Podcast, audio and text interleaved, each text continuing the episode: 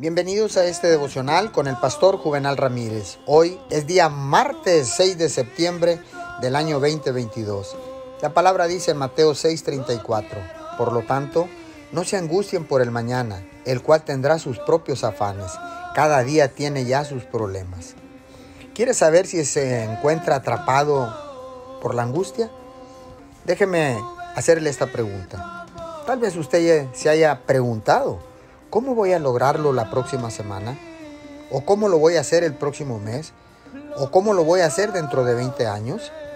Esa preocupación agotará sus fuerzas, energía, pasión y victoria.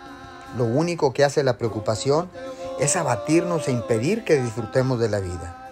En lugar de preocuparse por su futuro, dígase, puedo hacer esto un día más Puedo que no sepa cómo lo haré la próxima semana, pero puedo hacerlo por 24 horas más. Puedo permanecer en fe y mantener una buena actitud un día más.